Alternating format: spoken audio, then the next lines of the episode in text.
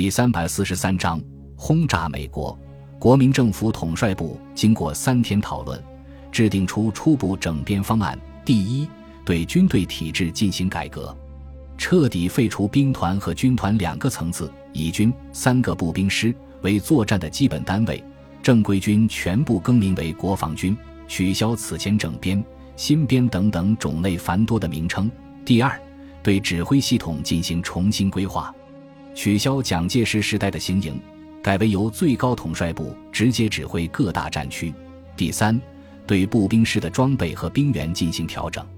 一线部队将由齐装满员的甲种师为主力，编制和兵力按照十九路军步兵师的标准；二线部队将根据战斗力的强弱划分等级。第四，军政分开。终止战区司令长官兼任地方行政长官的惯例，改由文职官员担任。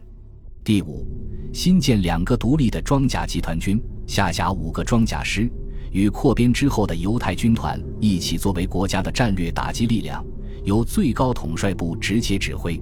另外，为了适应新的形势，最高统帅部重新划分了战区，调整了兵力部署。第一战区司令长官蒋鼎文。下辖两个集团军，共十二个步兵师，一个步兵旅，一个骑兵师，一个骑兵旅和其他特种部队，总兵力约二十余万人，在河南省省中西部地区布防，守卫黄河天险，切断华北日军的南进之路。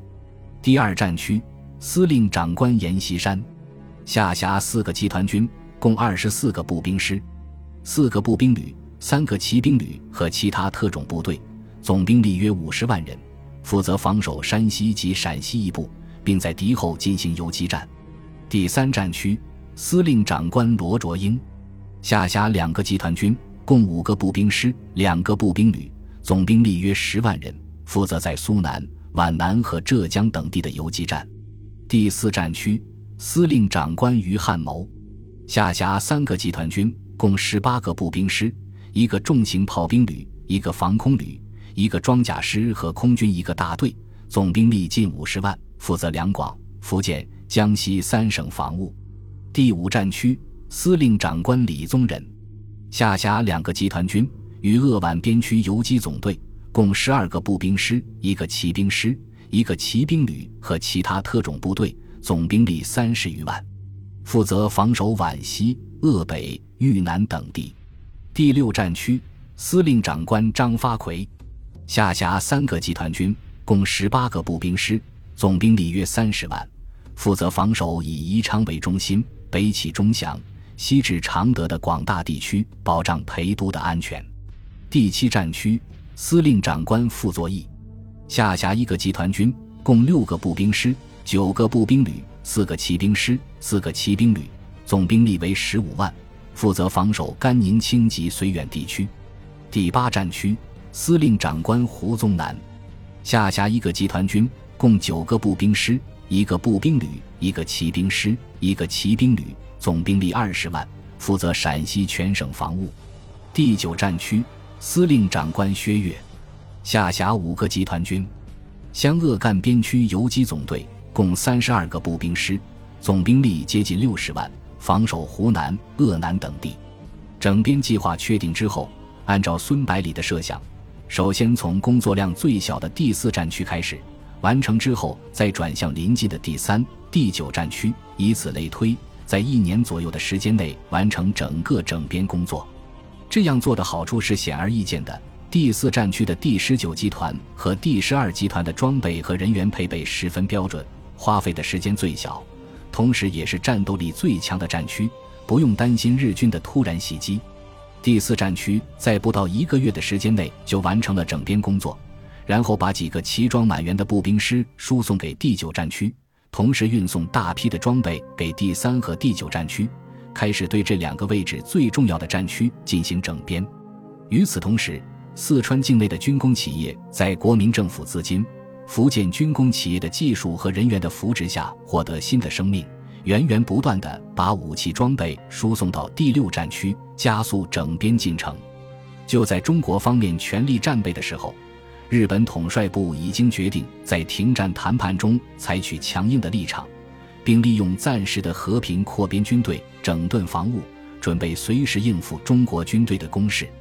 日本统帅部之所以再次做出如此重大的转变，是因为东南亚战场又取得了重大战果。原来，日本确定了借助东南亚当地人力量来肃清英美势力的方针之后，立即把在新加坡和菲律宾俘虏的近三万印度士兵重新武装起来，配合日军进攻防守印度的英军。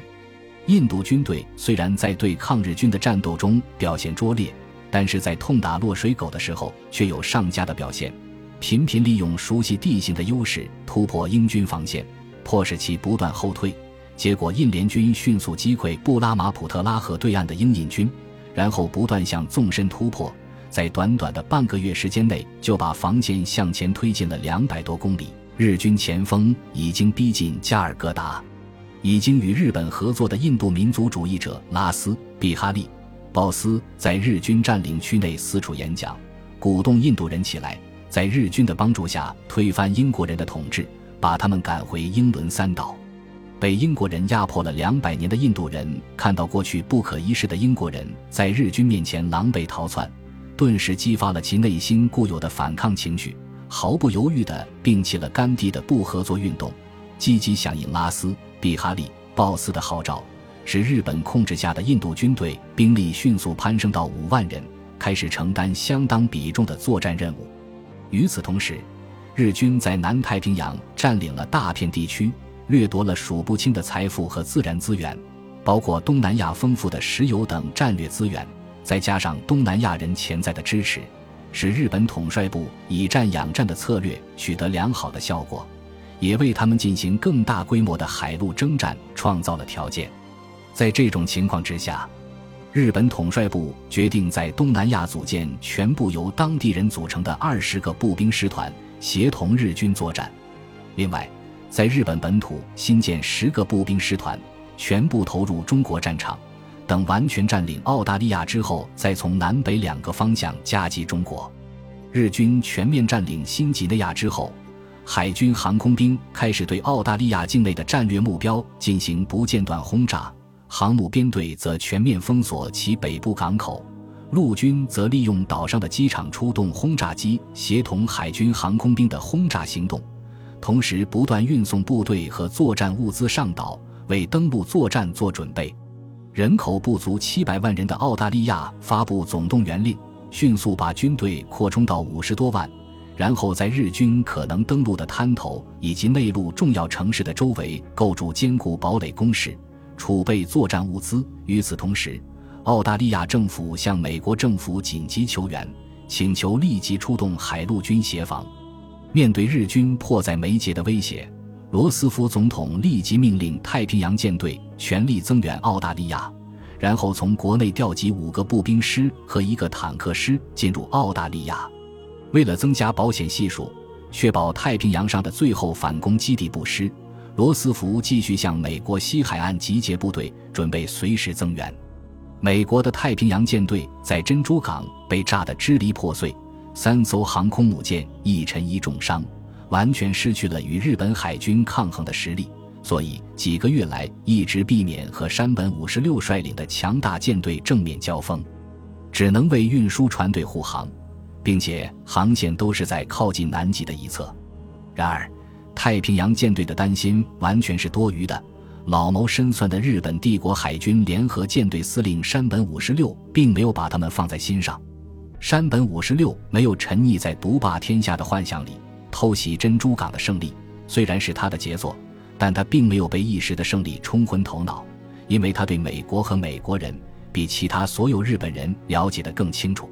山本曾任日本驻华府的海军武官多年，在此期间。他曾在美国广泛游历，并深刻地研究了美国的军事潜力。他看到美国巨大的生产能力，了解一旦这个国家完全纳入战争轨道，日本就很少有获胜的希望。所以他希望在这种情形出现之前就迅速结束太平洋战争，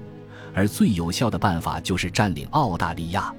一九四二年七月五日下午一点整，山本五十六亲自率领由八航空母舰。六艘水上飞机母舰、十二艘战列舰、十艘重巡洋舰、十三艘轻巡洋舰、二十四艘潜艇和二十一艘后勤补给舰组成的联合舰队，避开美国雷达的监视，